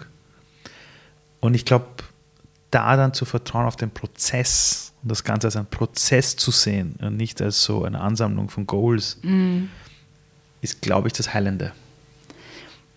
In Jäger-Sammler-Sprachen gibt es keinen Begriff für Individuum. Das heißt, diese Ego-Thematik hat man dort einfach auch nicht so. Man, du kannst auch nicht ausdrücken, wie gesagt, besser, schneller, höher. Die Ego-Thematik gibt es wirklich nicht. Ähm, und die Ego-Thematik gibt es bei uns schon. Und ich, ich kenne es selber total, dass man zum einen, also dass man, dass man das struggelt einfach, weil es ist, glaube ich, nichts, ist, ist, glaube ich, nichts Menschliches. So, so, so liegt nicht in unserer Natur dieses Ego-Ding und ich will ähm, was bewegen oder ich will Reichweite oder ich will Menschen unterstützen oder ich will Großes machen. Das ist wirklich nichts, glaube ich, intrinsisch Menschliches, sondern das ist was Kulturelles. Und ich finde es ganz wichtig zu sagen, das ist nichts Negatives, also nichts Gutes, nichts Schlechtes, es ist einfach, wie es ist. Und gleichzeitig merke ich aber dann, dass Leute, die einen Social Impact in der Welt haben wollen, damit strugglen. Weil um in unserem System, in unserer Struktur was zu bewegen und, und, und wirklich Menschen zu erreichen in einer Masse, braucht es ein bisschen ein Ego. Das ist einfach so. Diese Struktur wird gefüttert, äh, wird dadurch gefüttert. Also es ist so. Und, dann erreicht man Menschen und es geht, ja, geht einem ja eigentlich eben nichts darum, dieses Ego-Ding, diesen Mecha- Ego-Mechanismus zu befüttern, aber man tut es ein bisschen in seinem Tun. Und da hakt es und da spießt es. Und ich habe durch den Nippon Meta, durch Service Space, einen ganz anderen Zugang kennengelernt. Der, da geht es ganz viel um Gandhi, also um die, ähm, wie Gandhi sein Leben geführt hat, wie er Menschen bewegt hat. Und da geht es ganz viel darum, von innen heraus. Lead from inside out. Du startest den Veränderungsprozess in dir selbst und der im Außen kommt dadurch. Und wie wir in unserer Gesellschaft ganz oft vorgehen, wir starten den Veränderungsprozess im Außen. Wir versuchen immer im Außen Menschen zu bewegen, äh, Menschen zu erreichen. Das ist immer alles Außen, Außen, Außen. Und, in, und we- auf diesem Weg passiert ganz viel in uns drinnen, ist klar. Aber es ist eine Abhängigkeit zum Außen. Genau. Das heißt, wenn das Außen wegbricht, Genau. ist der innere Prozess gestört. Absolut. Und was Gandhi gemacht hat, ist, der hat innen gestartet und das, ich finde es einfach total was Schwieriges ist, mit sich selbst ausmachen. Und da stehe ich auch gerade so ein bisschen an dem Punkt, wo ich immer wieder, ja, da denke ich viel drüber nach, eigentlich zurückgehen, eigentlich leise sein, eigentlich nichts sagen. Ich sage immer, ich bin Keynote-Speakerin und möchte eigentlich nichts sagen auf der Bühne. Mir geht es um die Leute da draußen und die brauchen eigentlich nicht meine Worte, die brauchen ihre innere Ruhe. Es ist so lustig. Ich habe, boah, Bettina, äh, ich habe heute eine Keynote Ja. Nachmittag. Meine Überlegung ist, dahin zu gehen. Nichts zu sagen. Mhm. Das letzte Mal habe ich schon fast zwei Minuten nichts gesagt. diesmal wirklich mich hinzusetzen, nichts zu sagen. Ja. Ich wette, die heulen alle. Ja. Ich wette. Also, ja. Schenk Menschen Raum und Ruhe. Ich meine, es ist, das haben sie nicht, das gibt es nirgends. Wann ist es Ruhe? Wie du sagst, du musst nach einer Waldeck gehen und da hast du wahrscheinlich erstens zwingen müssen, alle Termine verschieben und dann muss man sie wieder zwingen zum langsam gehen. Also so läuft es ab in unserer Welt. wenn du sagst, die innere Veränderung zuerst, aber gleichzeitig sagst du als Keynote-Speaker geht es darum, über Social Media. Ja, eben. Also dieser holen. Struggle ist real. Wie, ich wollte gerade sagen, weil ich habe zum Beispiel das einmal gemacht, da habe ich wirklich, ich habe damals äh, Future One Heroes gelauncht. Bis dahin war Halligalli bei mir auf Social Media, Mhm, um Anmeldezahlen in die Höhe zu treiben und und und. Und wir haben es gelauncht und haben über 2000 Leute gehabt, die es gemacht haben. Ja. An einem Tag, bam, ist losgegangen. Geil. Danach war ich so leer, dass ich gesagt habe, ich kann nicht mehr, ich will nicht mehr, mich Mhm. kotzt das an, lasst mich in Ruhe mit dem, ich poste sicher nichts mehr. Alle haben gesagt, ja, aber, jetzt muss das Marketing losgehen. Habe ich Jetzt gesagt, ich geht's kann los. nicht mehr, ich will nicht und ich mache mein Social Media komplett allein. Ja. Ja. Und ich habe mich zurückgezogen. Und du hast eins zu eins aber gesehen, bei den Bestandskunden und sowas kein Problem, aber bei neuen Sachen ist wirklich die Anfragesachen einfach zurückgegangen. Das heißt, du hast diese Korrelation gemerkt, Außen, äh, Kommunikation und was so reinkommt, hast du in einigen Bereichen gemerkt. Und ich habe dann versucht, für mich so einen Mittelweg zu finden. Aber wie würdest du jetzt mit dieser Sichtweise, die du jetzt mitbekommen hast vom, vom lieben Nippon, als eben Keynote-Speakerin, die eben, also Keynote-Speakerin bist du, wenn du geholt wirst auf eine Bühne. Ja. So, wie macht man das? Gute Frage. Große Frage, die ich mir immer wieder jetzt stelle. Okay, wenn du das beantwortet hast, sag's mal. Das sage ich da, ich bin selber in einem Prozess. Ich merke, also ich habe, wenn man tr- trotzdem vielleicht nur mal kurz weggeht von der Bühne, habe die CEO-Feuerrunden gestartet. Ja. Ich schenke, oder mein Anliegen ist es, Entscheidungsträgern, Entscheidungsträgerinnen Ruhe zu schenken am Feuer. Wir sitzen da in einer Runde, sechs bis maximal zehn Personen, ums Lagerfeuer, geben uns ein paar Stunden Zeit und es gibt eigentlich nicht keine Agenda. Ich stelle die Leute kurz vor, so ganz grob, wer wer ist in drei, vier Sätzen. Und dann schaue was passiert und guide das halt irgendwie, bin halt da, ich, halte den Raum, aber es gibt keine Agenda, es gibt jetzt nicht, so, ich habe jetzt die Frage für euch vorbereitet, wa- was sagt ihr dazu? Oder jeder soll sein Sharing teilen jetzt, sondern wir schauen einfach, was passiert. Es gibt einfach einmal keine Agenda, es ist einfach nur dieses Lagerfeuer in front of, also in, vor uns. Und wir starren da rein und schauen, was passiert. Ich meine, es ist irgendwie absurd, dass es ein ähm, ein Angebot dafür geben muss. Oder also ich, ich schenke das auch wirklich den Leuten, ich lade die Leute ein, das kostet nichts, weil weil er da irgendwie dagegen arbeiten möchte, diese Idee von, das muss man dann kaufen, sondern Ja, ja, ja. ich schenke euch einfach dann, setzt euch her, startet ins Feuer, schaut, was passiert und dann geht es wieder heim und tschüss. Und ich habe nichts damit zu tun. Das ist euer Prozess, das ist eure Zeit, das ist euer Feuer. Weil du gesagt hast, warum die Leute erst so eine Einladung dazu brauchen. Ich habe gestern einen Podcast gehört von zwei Deutschen, die sehr bekannt sind. Und die sagen, und die haben plötzlich etwas erzählt, was ich gut kenne und auch von anderen gehört habe. Die haben gesagt, manchmal, wenn man so krank wird, gibt es so dieses Kranksein, wo man sich einfach denkt, endlich. Ich bin nicht fix und fertig. Ich weiß, ich falle jetzt so vier, fünf Tage aus. Alle wissen, ich liege im Bett. Das heißt, meine Hauptaufgabe ist auskurieren. Das Ja. heißt, niemand erwartet was von mir. Ich habe eine offizielle Entschuldigung. Beinahe haben gesagt, ja, so ein Kranksein ist genial. Und ich bin gesagt, habe mir gedacht, kenne ich. ja, äh, äh, und, und, und das kennst du wahrscheinlich auch. Du bist zwei Tage irgendwie krank und dann, äh, es wissen alle plötzlich, ah, sie kann sich gerade nicht um das Kind kümmern. Und, Ich kann mich noch und erinnern, das war wie ich schwanger war. Ich habe bis, bis, kur- also bis 20 Tage vor der Geburt gearbeitet, weil selbstständig und so und ich mich nicht vorher zurücknehmen habe können. Und ich kann mich erinnern, ich habe mir gedacht, boah, ich freue mich auf diesen Mutterschutz, weil das ist offiziell Mutterschutz. Da kann mich keiner mehr anreden. Also, da kann ich sagen, du, ich bin im Mutterschutz, ich, Ja, kann, es- ich bin es gibt nicht eine mehr Ausrede, erreichbar. Es die gibt- offiziell genau, ist. Genau, Mhm. mhm. Das ist krass, oder? Wir haben das sein, alle. Mhm. Das ist richtig. Das ist richtig. Ich habe jetzt bei, bei uns eingeführt vier Tage Woche. Mhm. Äh, und ich freue mich voll für mein Team, meine Assistentin und, die, und die macht das wirklich. Ja. Mhm. Also sie zieht das auch durch und das ist ziemlich cool. Ich habe nur gemerkt, wie soll ich sagen, ich habe eine Zeit gebraucht, um mich darauf einzulassen, auch den Menschen ganz klar zu sagen, hey, ich bin aber heute nicht erreichbar. Ist gar nicht nur die vier Tage, auch, auch so untertags, sondern auch den Mhm. Ja. Leuten schreiben, oder, oder ich habe auch ein Handy, das ist ein Lightphone, Ja. das kann nur telefonieren und SMS. Oh, nice. Das was kann brauche ich. nichts, nichts, Ja, gar nichts, super. Mhm. nada. Hat auch eine eigene Nummer und diese Nummer genau heißt drei Leute. Hat das ein Kabel oder? Es, es, es ist ein So ganz kleines Mini-Smartphone. Nein, nein, es ist ein ganz kleines Phone, der Akku hält so drei, vier Tage. Und wenn ich mit dem unterwegs bin, sage ich den Leuten, hey, ich, also ich bin einfach nicht erreichbar und die drei Leute, die die Nummer haben, wissen, sie rufen nur an, wenn es wichtig ist. Genau. Ja, so. Und ich habe mir am Anfang war es echt komisch. Da habe ich immer argumentiert und so. Und mittlerweile ist echt so, ich habe auf WhatsApp 130 ungelesene Nachrichten. Ich habe 950 ungelesene E-Mails. Ich weiß, dass meine Assistentin auch nicht nachkommt, meine E-Mails zu lesen. Ja, das ist ja. okay. Auf LinkedIn will ich gar nicht nachschauen. Und ich habe gelernt, ein bisschen dieses Scheiß drauf, Ja. aber nicht aus falschem Respekt den Menschen gegenüber, Nein. sondern dieses, es macht keinen Sinn zu versuchen, Zero Inbox hinzukriegen. Es zerreißt mich. Ja, Bringt Mhm. absolut. niemandem was und ich finde meine Ruhe nicht. Ja. Also ein bisschen dieses, wie soll ich sagen, dieses gewollte, nicht Wurstigkeit, aber dieses, eine Art Unordnung in meinem, in meinem Eingang Ja. von allen Nachrichten. Ja, und jeder kennt es, oder? Also ich glaube, alle, die, die, diese, die da jetzt zuhören, jeder kennt es. Heute in der Früh, witzigerweise beim Aufwachen, ich bin früher aufgewacht als meine Tochter und bin so im Bett gelegen und dann, Was, du wächst, du wachst Ja. früh aus deiner Tochter auf? was ist mir heute irgendwie passiert? Boah, Keine du Ahnung. Monster. Ja, nein, ja, ich habe mir heute auch gedacht, so komisch. Und dann kann man nicht mehr einschlafen denkt, nein, ich soll es ja nutzen, sie schlafen. Ja, okay. Nein, dann habe ich Zeit zum Nachdenken gehabt und bin da so im Bett gelegen und habe überlegt, ich weiß nicht warum, aber darüber nachgedacht, was, was brauchen MitarbeiterInnen in Unternehmen jetzt gerade? Also was braucht es, damit du eben Fachkräftemangel, diese Thematiken, die schwirren herum. Wie hältst du Leute, wie kriegst du Leute?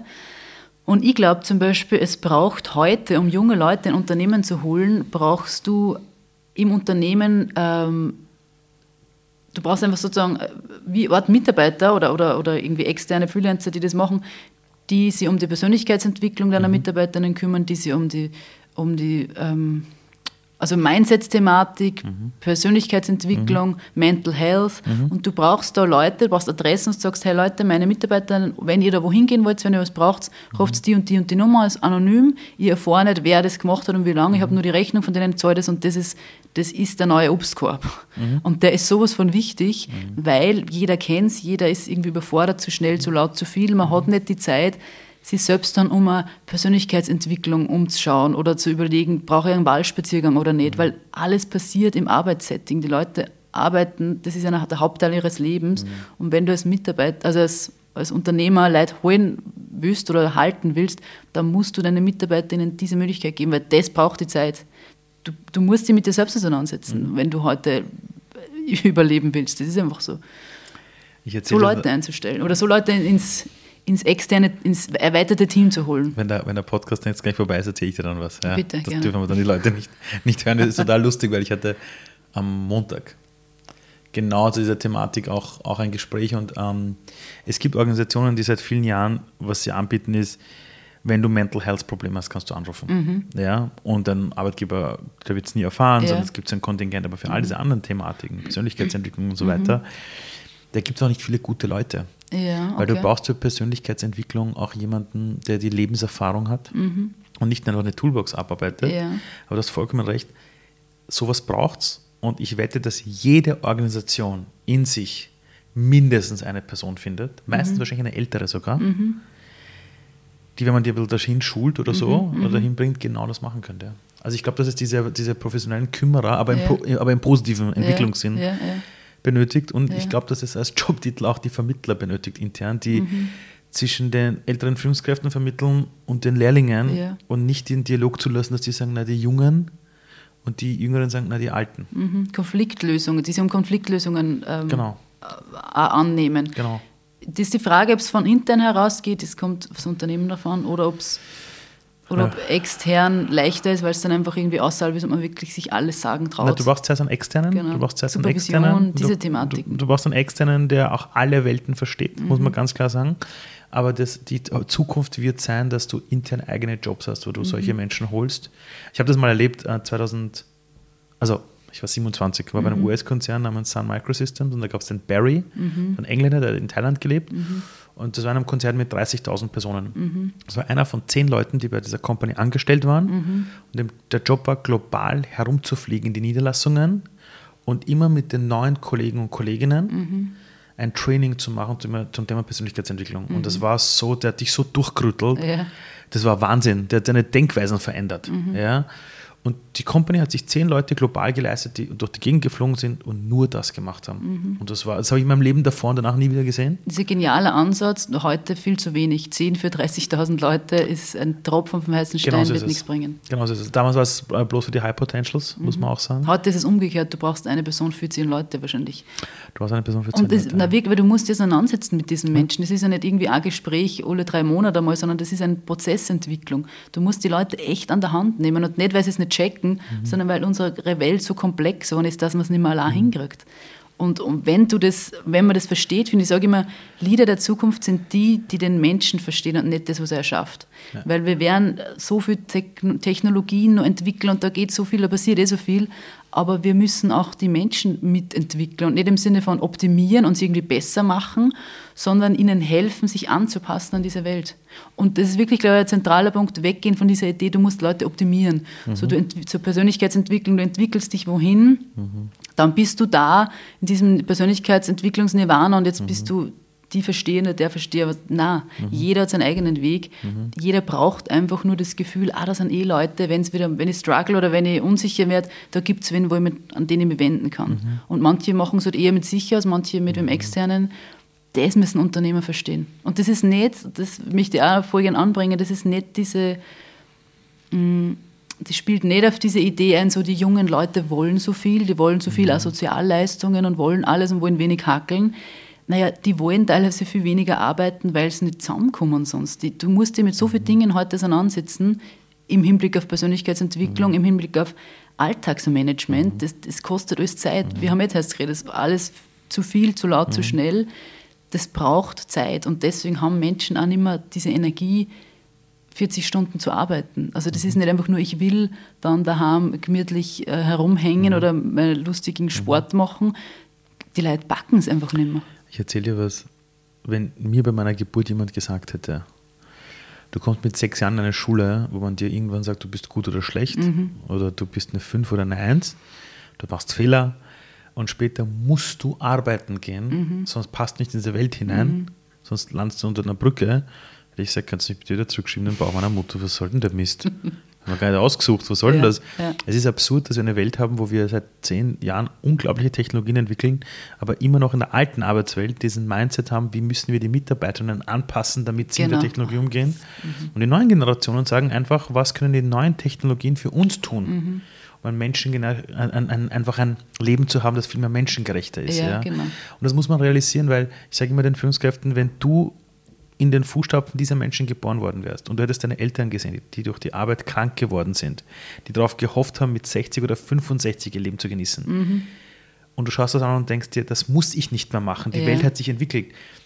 Da schaue ich mir an, dass du denselben Weg nochmal einschlägst. Genau. Wenn du so mit ihnen dann redest, schaffen sie schon die Perspektive hinzubekommen. Mhm, mhm, und umgekehrt muss man natürlich auch den Jüngeren klar machen, wenn ihr damals geboren worden wärt, in einer Nachkriegszeit, wo es nichts gab, Mhm. Muss euch halt bewusst sein, ja. dass es das damals halt nicht gab, das Halligalli, sondern da ging es eher darum, die Kinder durchzubringen ja. und darauf zu schauen, dass du ein Dach über dem Kopf hast. Und mhm. damals war halt das, die Sinnfrage ziemlich gut geklärt mit Haus, Auto, halbwegs guter Job und Einkommen und in der Pension genießt du es. Mhm. mhm. So. Und wenn du diese Perspektive herstellst, geht es nicht darum, dass alle Ja und Amen sagen, aber es war Tolstoi, der mal gesagt hat, wer versteht, der verzeiht. Und wir kommen gerade in ein Zeitalter des Verzeihens. Und durch Verzeihen passiert Perspektivenwechsel, passiert, ich gehe in deinen Fußstapfen. Mhm. Und das ist dann wiederum die Verbundenheit. Das finde ich total eine schöne Perspektive und ich glaube, die Geschichte muss und kann und soll man ganz viel erzählen auf Bühnen und, und in Unternehmen. Und aus anthropologischer Sicht, finde ich, kann man da noch so ein Add-on oder noch zusätzlich ja. dazu sagen, ähm, was wir beiden Richtungen, also der älteren Generation und der jüngeren, die jetzt nachkommt, auch vermitteln sollten aus meiner ja. Sicht, ist, dass wir im Zeitalter des Gebens angekommen sind.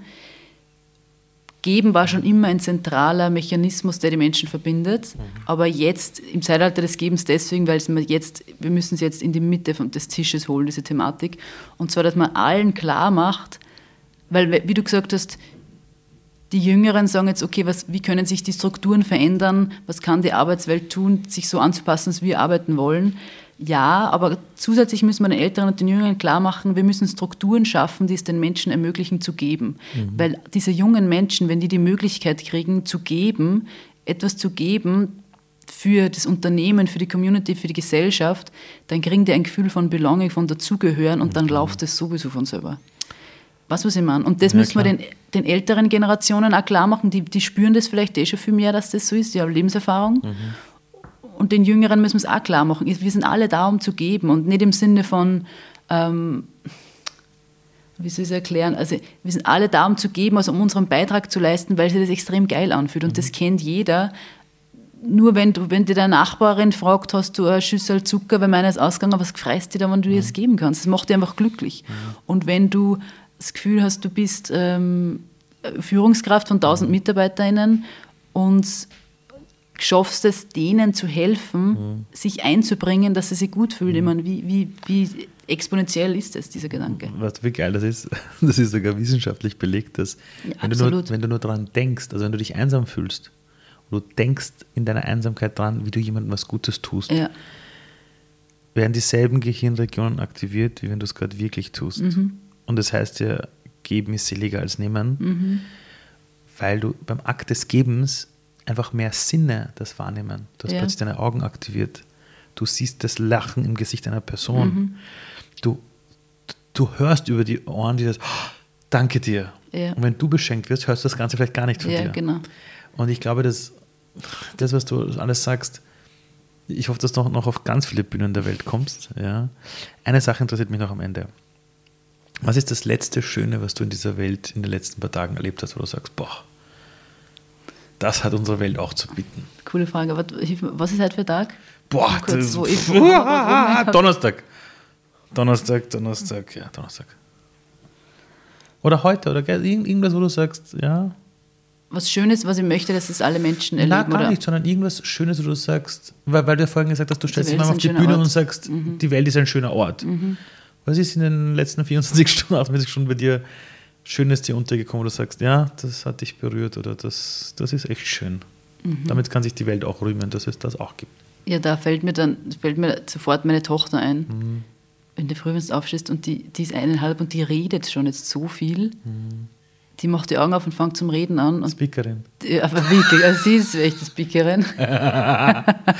und einfach die ersten Wörter, die sie in der Früh sagt und die Augen aufmacht, da geht das Herz auf und du hast das Gefühl, wirklich, die Welt ist ein schöner Ort, weil nur so ein kleiner Moment und so ein kleiner Mensch, der völlig ohne irgendwelche Erwartungen in diese Welt kommt und dir so viel Vertrauen schenkt und Verbundenheit und bedingungslos, da merkst du wieder, ah ja, das sind wir ja, das ist ja, das sind ja mhm. Menschen, so funktioniert dieses System ja eigentlich. Mhm. Und du wirst jeden Tag daran erinnern, was eigentlich Menschlichkeit ist und was es heißt. Mhm.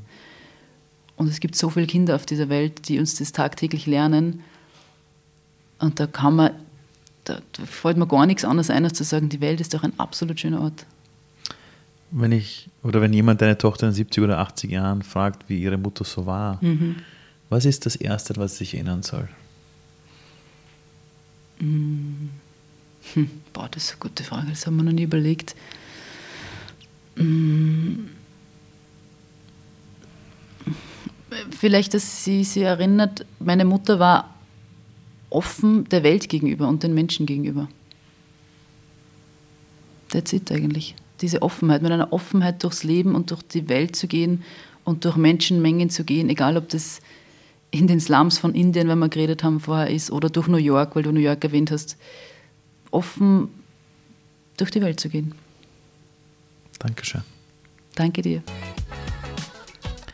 Ich hoffe, diese Folge konnte ein bisschen für euch die Perspektive öffnen. Und wenn ihr sagt, ihr wollt in dieser Welt auch euren Weg gehen, ihr wollt auch so unfassbar tolle Dinge machen, aber ihr wisst nicht, wo ihr anfangen sollt, ihr wisst nicht, warum ihr geboren worden seid, ihr wisst nicht ganz genau, wie ihr mit dieser Negativität in der Welt umgehen könnt und es auch schafft, euch selber vielleicht neu zu erfinden für die Person, die ihr sein wollt, dann will ich euch Future One Heroes empfehlen. Unter www.futureone-heroes.com findet ihr unser dreimonatiges Ausbildungsprogramm, das wir der Welt zur Verfügung stellen für all die Menschen, die sagen, ich möchte ein Hero in dieser Welt werden. Für mich selbst, aber auch für andere. Ich möchte meinen inneren Ruf kennen und oder entdecken. Und wenn ich ihn schon kenne, möchte ich herausfinden, wie setze ich das um? Wie schaffe ich es wirklich, das Ganze in Einklang zu bringen mit dieser Welt da draußen? Das Programm haben wir für euch entwickelt, für all die wunderbaren Menschen, die einen Unterschied machen wollen in dieser Welt. Mein Name ist Ali Malocci und wenn dir diese Folge gefallen hat, bitte 5 Sterne, bitte scheren. Du kennst das Spiel. Bis nächste Woche.